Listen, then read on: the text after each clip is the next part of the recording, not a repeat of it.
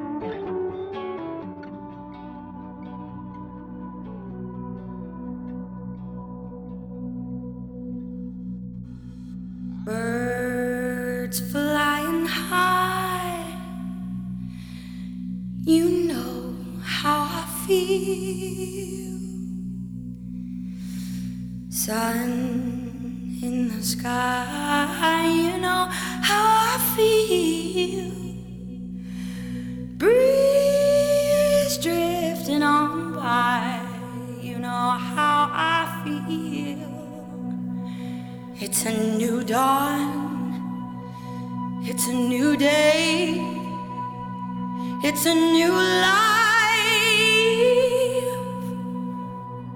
for me, yeah. and I'm feeling.